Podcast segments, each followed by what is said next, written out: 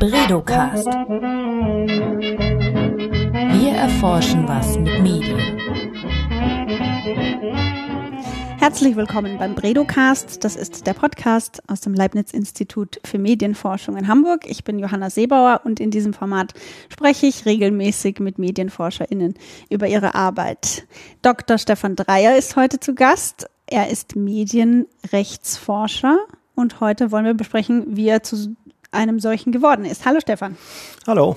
Wir haben ja ähm, vor kurzem in Episode 58 mit unserer lieben Kollegin Wiebke Losen einen ähnlichen Podcast aufgenommen, wo wir äh, besprochen haben, wie sie Journalismusforscherin geworden ist. Sie kommt ja quasi aus der sozialwissenschaftlichen Seite unseres Instituts. Du bist Jurist und jetzt haben wir uns gedacht, wir machen jetzt, ja, wir bilden die juristische Seite ähm, unseres Instituts auch nochmal ab. Du bist Forscher für Medienrecht und Media Governance, beschäftigst dich vor allem mit Themen wie ähm, neue Technologien, KI, Kinder- und Jugendmedienschutz und insgesamt der Regulierung von medienvermittelnder Kommunikation. Oder wie würdest du das zusammenfassen, was du eigentlich machst? Ja, also Medienforscher, anders als Wiebke, würde ich sagen, ich bin, ich bin Medienforscher, ich bin kein klassischer Medienjurist sondern ähm, habe mich da doch schon weiter, aufge weiter und breiter aufgestellt, auch wegen der Arbeit am Institut. Ähm, was, was ich hier mache, ist eine ziemlich umfassende Betrachtung davon, wie man mit Recht und Gesetzen, aber auch anderen Formen von gesellschaftlicher Steuerung Medien so rahmen kann, ähm, steuerungstechnisch, äh, dass sie vor allen Dingen gemeinwohlorientiert, gesellschaftsorientiert äh, zuarbeiten auf ein gelingendes öffentliches Gespräch. Also das wäre das in aller Kürze. Das umfasst aber eine ganze Menge rechtlicher Teilbereiche. Also du hattest eben schon Jugendschutz gesagt. Jugendschutz ist natürlich spannend, ähm, aber es ist nur eine ganz, ganz kleine Nische, äh, wenn es um Medienregulierung geht. Also wir sind jetzt zum Beispiel ganz, ganz viel damit beschäftigt, uns Gedanken zu machen, wie eigentlich in Zukunft eine Plattform-Governance aussehen kann. Also wie steuere ich Plattformen, damit sie ihre Inhalte steuern. Damit sind so Social-Media-Plattformen gemeint. Ja, zum Beispiel aber auch Suchmaschinen, ähm, Microblogging-Dienste dergleichen. Und was wäre dann im Unterschied dazu ein Medienjurist? Du hast gesagt, du bist kein Medienjurist. Was würde ein Medienjurist machen? Also die Kolleginnen und Kollegen, die in den Kanzleien arbeiten, entweder in Großkanzleien, die sich im IT- und Medienrecht ähm, bewegen, aber auch viele kleine Boutique-Kanzleien, die sich spezi spezialisiert haben, nur auf diesen Rechtsbereich, die ähm, helfen ja vor allen Dingen dann ihren Mandantinnen und Mandanten bei der Frage, was ist, wie bin ich compliant für durch die zu diesen Vorgaben, die es im Medienrecht gibt, ähm, ist ein bestimmtes Geschäftsmodell erlaubt, wie muss ich die Daten meiner Kundinnen und Kunden behandeln und so weiter. Die legen die Gesetze, so wie sie jetzt bestehen, aus ähm, und versuchen sie natürlich auch vor Gericht dann entsprechend den Interessen der Mandantin oder des Mandanten auszulegen. Es geht also vor allen Dingen um die Rechtsauslegung. Das machen wir hier am Institut auch, aber zentraler ist eigentlich der Bereich, wo wir uns Rechtswissenschaft als eine Steuerungswissenschaft vorstellen und schauen, wie man eigentlich gutes, gute Medienregulierung baut. Es geht also weniger um die Auslegung, eher darum, wie man kohärente Rechtssysteme baut, ähm, die vor allen Dingen auch die erwünschten Steuerungsziele verfolgen. Das ist leider in der Realität nicht immer gegeben äh, und auch so, dass alle wissen, was sie tun sollen und nicht tun sollen. Also im Gegensatz zu einem Anwalt, der das Recht anwendet oder einem Richter oder Richterin, die das Recht, ja, die, die wenden es ja auch oder treffen auf Basis der, der Gesetze Entscheidungen. Du erforscht das ganze Rechtskonstrukt. Wie forscht denn eigentlich ein Medienforscher? Da, also wir arbeiten in einem Bereich, der auch von anderen Disziplinen besetzt wird. Zum Beispiel in der Politikwissenschaft gibt es viele Leute, die sich sehr mit normativen Vorgaben äh, im Bereich öffentlicher Kommunikation ähm, und auch mit, mit Governance beschäftigen. Also die gesamte Governance-Diskussion ist ja etwas, was auch aus dem Polit politikwissenschaftlichen Bereich kommt. Ähm, da gibt es Überlappungen. Ähm, die haben, glaube ich, noch mehr als ähm, wir Juristen den Blick auf die Akteursstrukturen welche Akteure positionieren sich wie, ähm, mit welchen Agenten dahinter, während die äh, JuristInnen eher darauf gucken, ähm, wie wirkt sich jetzt Recht potenzielles Recht oder gesetztes Recht auf bestimmte Verhaltensweisen aus ähm, und welche Wirksamkeitsvoraussetzungen brauche ich dafür zum Beispiel. Gutes Beispiel dafür ist Transparenz, eine der aus meiner Sicht komplexesten Regelungsinstrumente, ähm, die es gibt. Äh, der wird ganz, ganz viel zugeschrieben, was die alles nicht kann, wo wir nicht schon überall Transparenzvorschriften eingezogen haben, ähm, nur um am Ende festzustellen, dass das keinen interessiert, was da transparent gemacht wurde, weil es viel zu komplex ist oder äh, man in einem kurzen Moment gefangen ist, wo man irgendwas machen möchte und dann will man sich nicht 14 Seiten irgendwas durchlesen. Also ähm, die Wirkungsvoraussetzungen von bestimmten Regelungsinstrumenten sind dann etwas, wo wir als Juristen noch mehr drauf schauen als die Politikwissenschaftler vielleicht, weil wir verstehen, wie Recht gesetzt werden muss oder wie es formuliert werden muss, damit es bestimmte Effekte erzielt. Es gibt ja auch noch andere Wissenschaften, die sich mit dem Recht befassen, ne? oder Psychologie vielleicht oder äh, ja, Kriminologie, also, Soziologie vielleicht. Auf jeden Fall. Es gibt ja zum Beispiel den großen Bereich der Rechtssoziologie, mhm. ähm, wo viel über diese Verhältnisse zwischen Recht und Verhalten, Recht und sozialen äh, Normen zum Beispiel. Auch Philosophie ist ein großer Bereich, Natürlich, wo es Überlappung ja. gibt, weil immer dort, wo JuristInnen nicht keine konkrete Handhabe haben, was Recht kann und soll und nicht soll. Ähm, da verlassen wir uns dann auf Rechtsphilosophie und damit betreten wir auch den großen Bereich der philosophischen äh, Diskurse. Ich finde das spannend, weil eigentlich ist es ja ein bisschen absurd. Das Recht ist doch etwas, was vom Menschen gemacht ist, wird aber genauso von ihm erforscht. Also er forscht eigentlich etwas, was er selbst gemacht hat. Wie geht ja. denn das zusammen? Also ich, ich habe ja promoviert über Entscheidungen unter Ungewissheit im Recht. Und da geht es viel um diese Frage, was kann und darf Recht eigentlich machen, wenn es auf ungewisser Grundlage entsteht oder entscheidet. Ähm, und da, da geht es viel darum, was Recht ist, ähm, wie, auf welcher Grundlage von Wissen es eigentlich agiert oder agieren muss. Ähm, und da geht es viel darum, dass Recht ja auch nur ein soziales Konstrukt ist. Wir geben uns Recht als Gesellschaft, vermittelt durch demokratisch gewählte Institutionen. Aber am Ende ist es eigentlich nur die Manifestation von ohnehin schon bestehenden sozialen Normen zum Beispiel. Also eigentlich verhandeln wir als Gesellschaft erstmal das, was wir uns selber geben wollen als Rahmen, als Verhaltensregeln. Und dann kommt das in Richtung Staat und dann entscheidet der Staat, ob das Gesetz wird oder nicht. Hast du eigentlich immer schon gewusst, dass du äh, Jurist werden willst? Nein. Oder war es eine Notlösung? Irgendwo dazwischen. Ähm, witzigerweise habe ich von Wiebke erfahren, dass sie eigentlich Biologie studieren wollte, ähm, aber dann das hätte so viel mit Chemie zu tun gehabt, dass sie dann doch was anderes gemacht hat.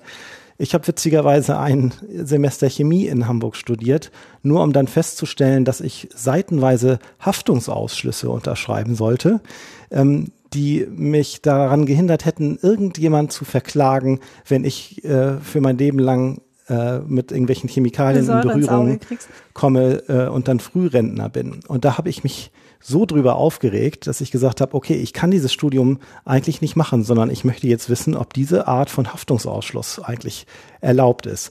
Und ähm, ja, nee, so bin ich dann zum Jurastudium gekommen. Ist es wirklich das war wahr? aber nicht geplant. Aber witzig, in eurer beiden Biografien hat also Chemie eine entscheidende Rolle gespielt. Ja, wenn auch in unterschiedliche Richtungen.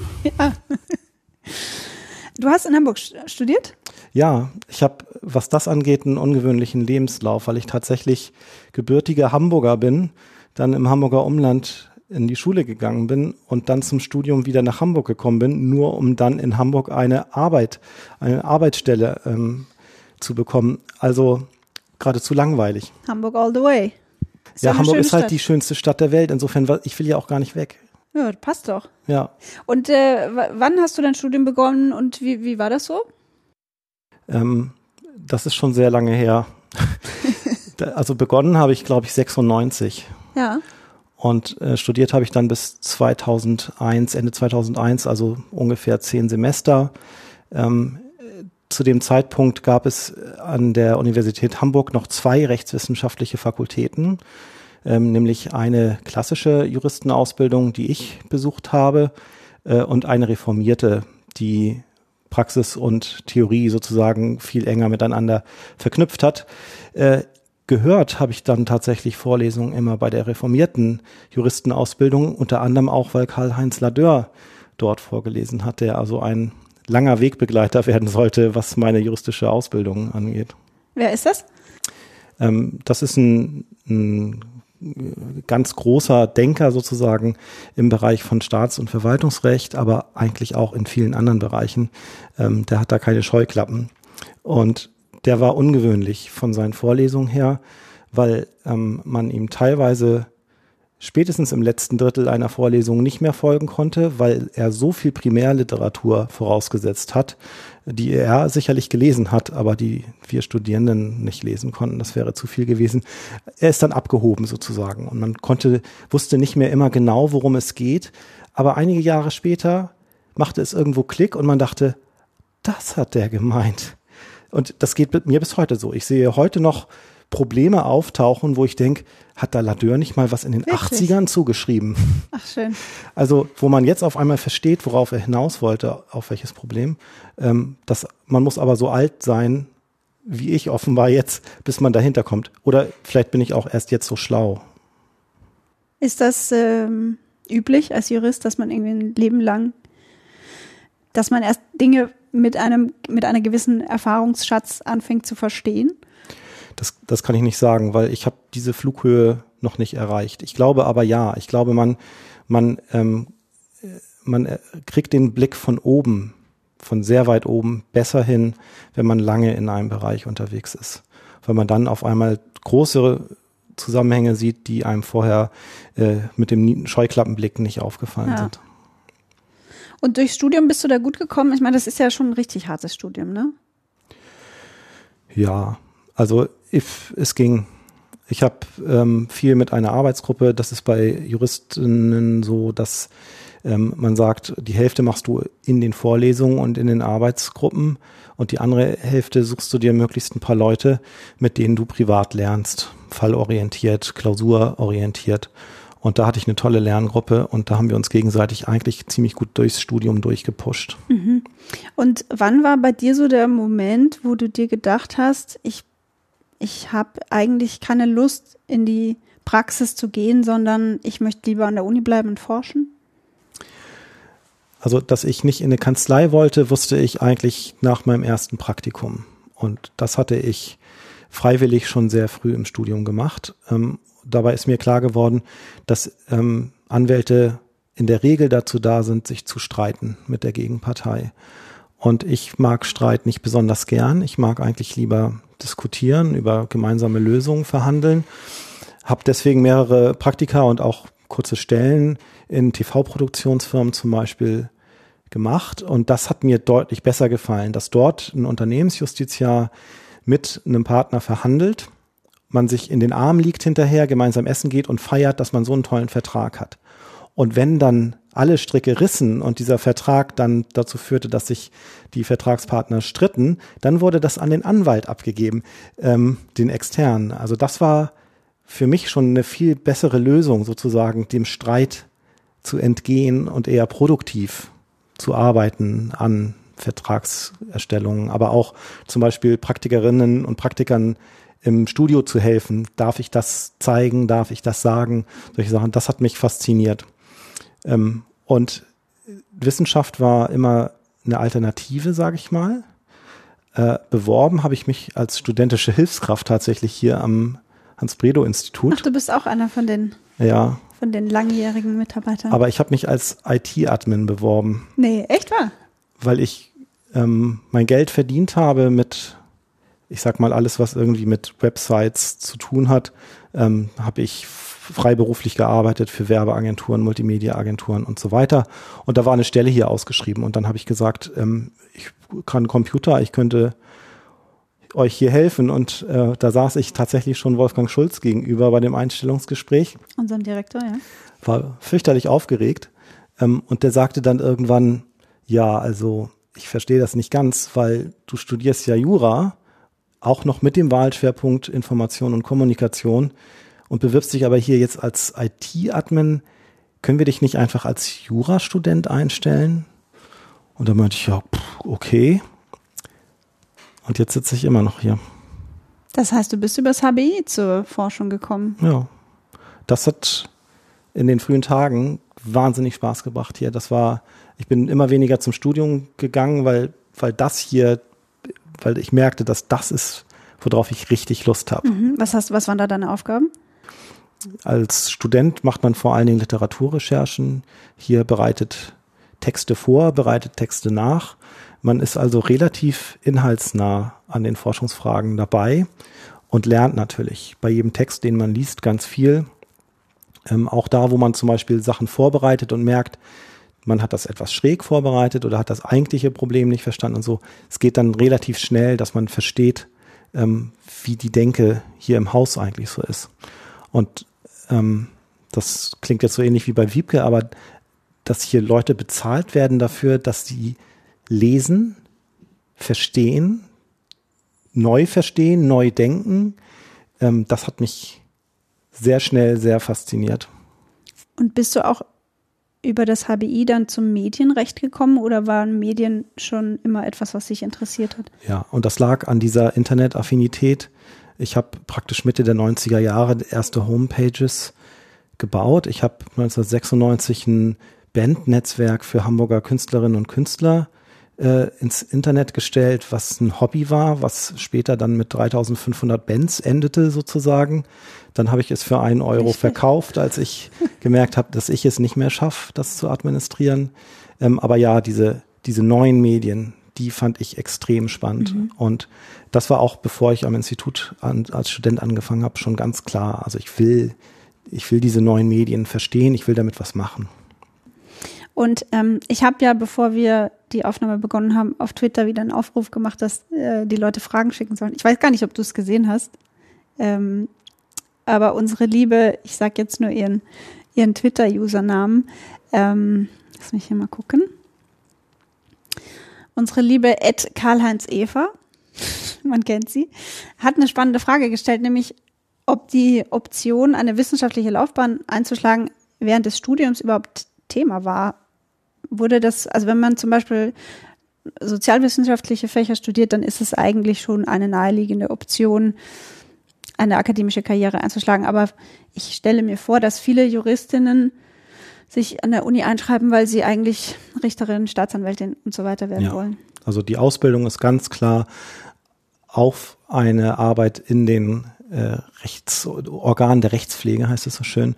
Also man wird Anwalt, man wird Richter, ähm, man wird Staatsanwalt oder man geht in, in der Behörde in die höhere Beamtenlaufbahn. Das, darauf ist diese Ausbildung ausgerichtet.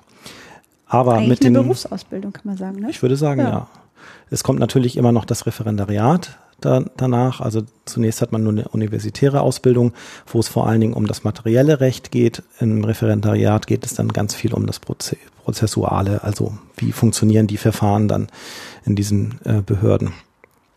Und die, die Möglichkeit einer wissenschaftlichen Laufbahn ist, schwingt nicht mit.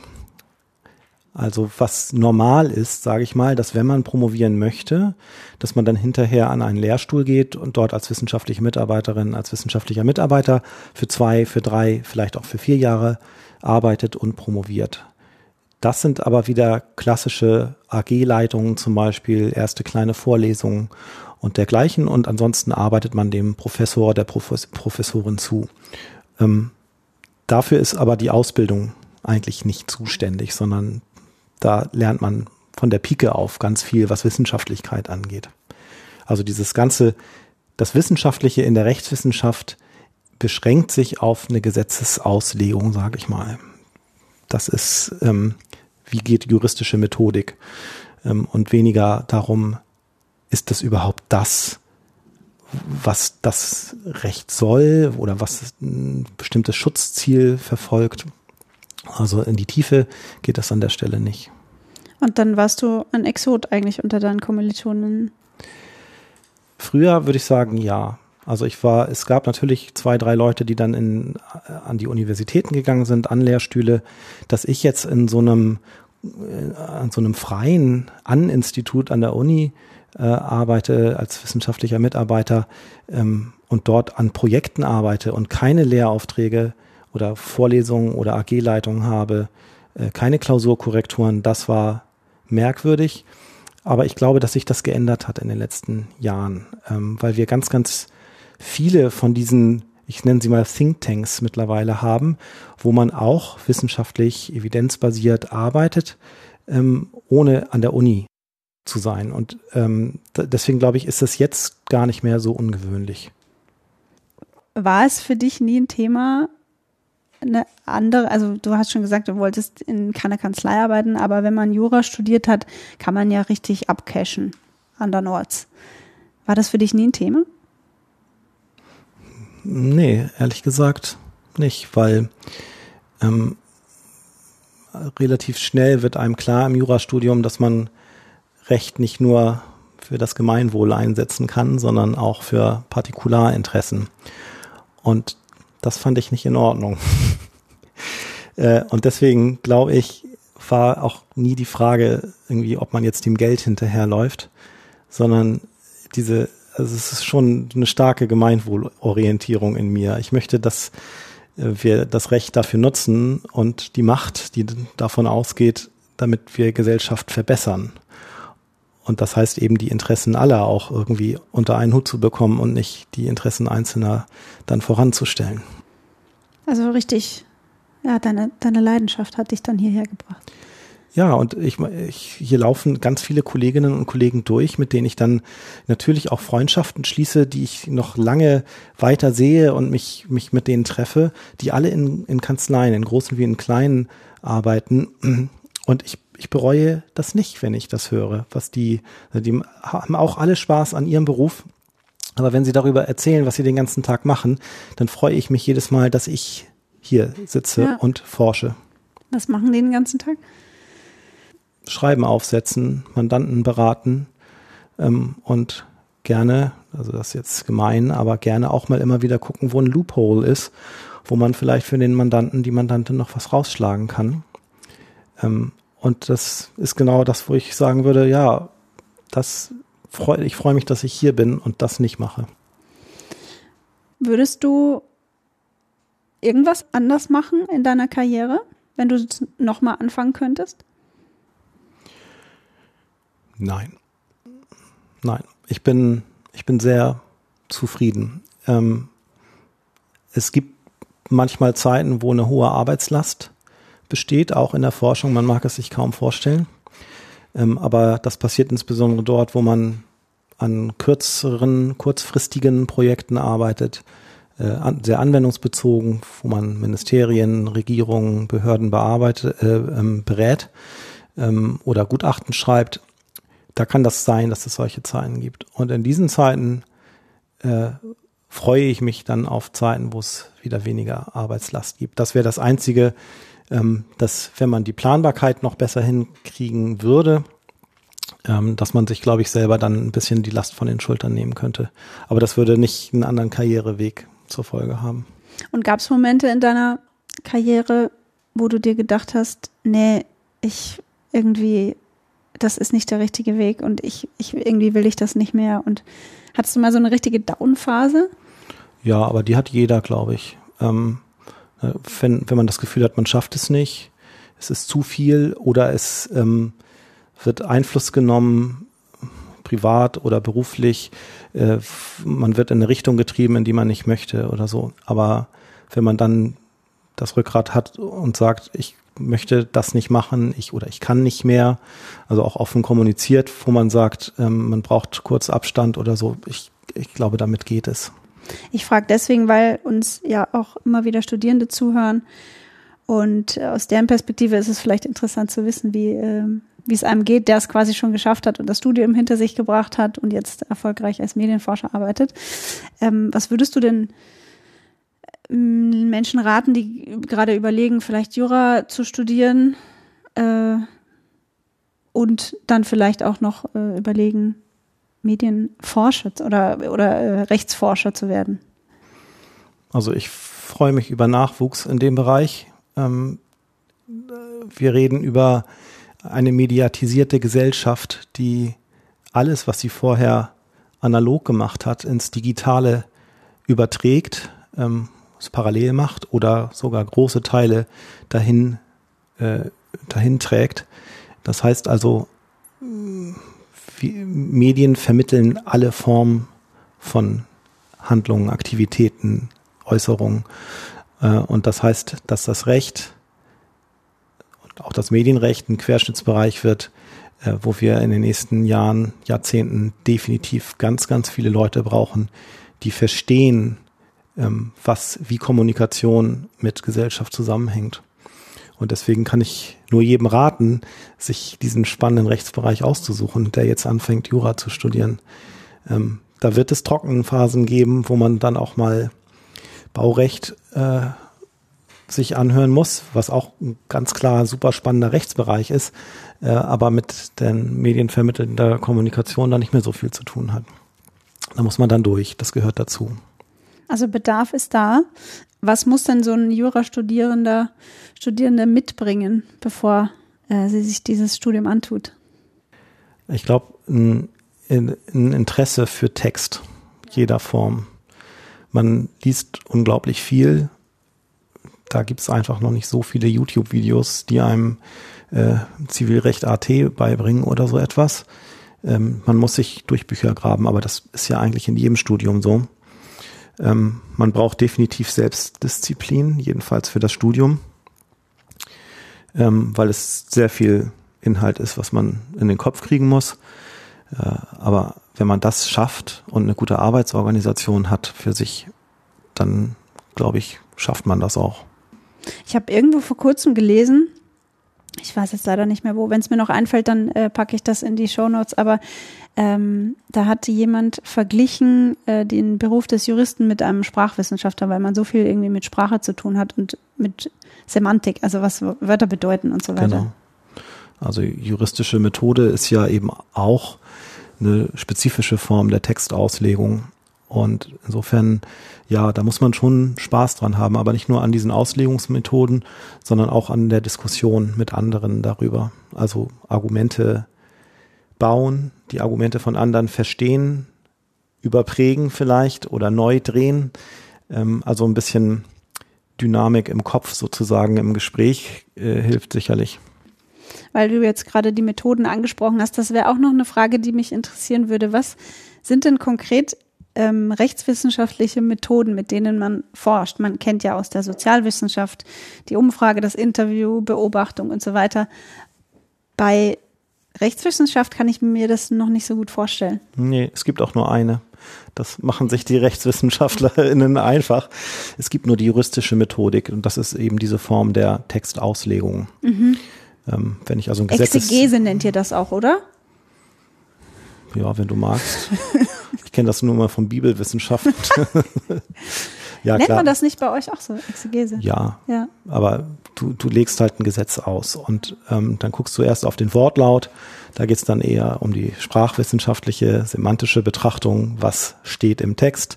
Wie ist der Text zustande gekommen? Historische Auslegung.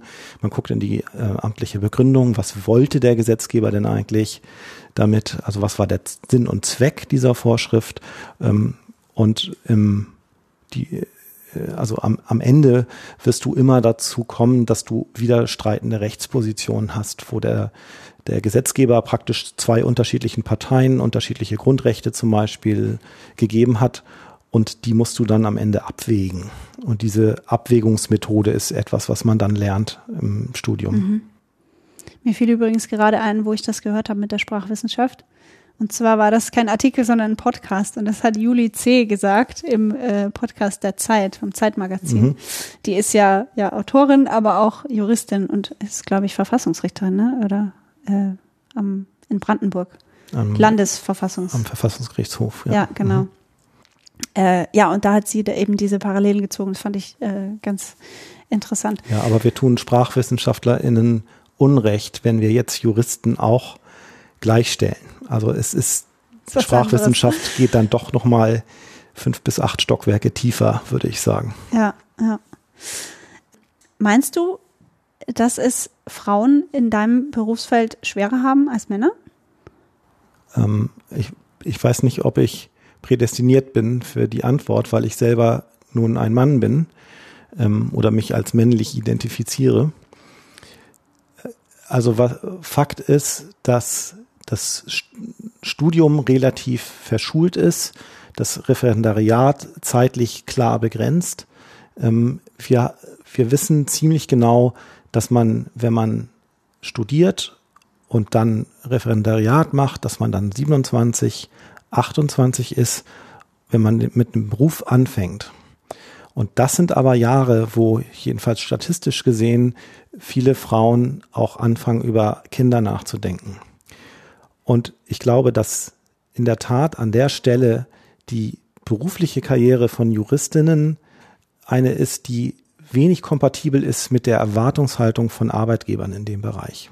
Das ist jetzt eine infame Unterstellung möglicherweise, aber wenn man sich anschaut, wie geburnt wird in Großkanzleien etwa, äh, wenn man dann mit 30, mit zwei Jahren Berufserfahrung sagt, ich brauche jetzt mal erstmal eine Pause, ich kriege Kinder äh, oder ich möchte Kinder, ähm, dann sehe ich dann strategischen, systematischen Vorteil von männlichen Kollegen, die das in der Regel jedenfalls nicht machen, die keine, keine Freistellung für Kindererziehung oder so haben wollen. Und da sehe ich tatsächlich Nachteile, ohne dass es bislang jedenfalls einen gesetzlichen Ausgleich gibt dafür. Mhm. Und in der Forschung? Da müssen wir, glaube ich, unterscheiden. Ähm, wenn wir über Forschung und Lehre an Universitäten sprechen, dann wissen wir alle, dass der Überschuss der männlichen Professoren äh, immens ist. Ja, also wir sind weit, weit weg von, von Parität an der Stelle, mhm. ähm, von Geschlechter, äh, Besetzung dieser Posten. Ähm, ich kann nicht sagen, wie systematisch diese Strukturen sich auch verbarrikadieren, verbarrikadieren gegenüber weiblichen äh, Anwärterinnen. Ähm, aber aber es, ich sag mal, es deutet vieles darauf hin, wenn man sich die Zahlen anschaut. Und die Vehemenz und die Kontinuität, mit der die hohen Anteile der männlichen Professoren da auftauchen. Wie ist es eigentlich mit dir? Hast du vor, irgendwann mal Professor zu werden? Eine Habil zu schreiben? Auch so eine Habilitation kann ich mir schon vorstellen, aber das Ergebnis einer Habilitation ist ja dann, dass man Privatdozent irgendwo wird und dann möglicherweise einen Ruf an eine Universität bekommt. Ähm, und das kann ich mir noch nicht vorstellen, weil das würde bedeuten, dass ich ganz, ganz viel meiner Arbeitszeit auch dann für die Studierenden mir, mir nehmen muss. Und ähm, ich sehe für die Lehre, aber auch für die interne Universitätsverwaltung und da sehe ich mich hier derzeit jedenfalls sehr privilegiert. Ich habe keinen Zwang, Lehraufträge zu übernehmen. Wenn ich äh, ein Angebot bekomme, dann mache ich das manchmal. Ich sage aber auch manchmal ab. Ähm, aber das ist meine Entscheidung. Und je nachdem, wie groß die Projektlast ist, kann ich eben schauen, ähm, was ich, was ich nebenbei sozusagen dann noch an, an Lehre äh, und Transfer mache.